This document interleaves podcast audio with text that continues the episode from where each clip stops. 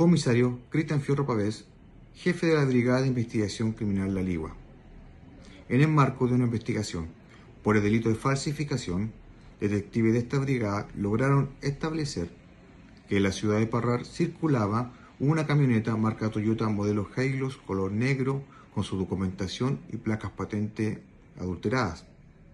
que luego de un análisis criminal y en dicha ciudad lograron su ubicación,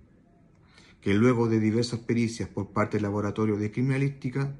por medio de su chasis, se estableció que dicho vehículo había sido sustraído bajo la modalidad portonazo en la comuna de Puente Alto en el año 2017.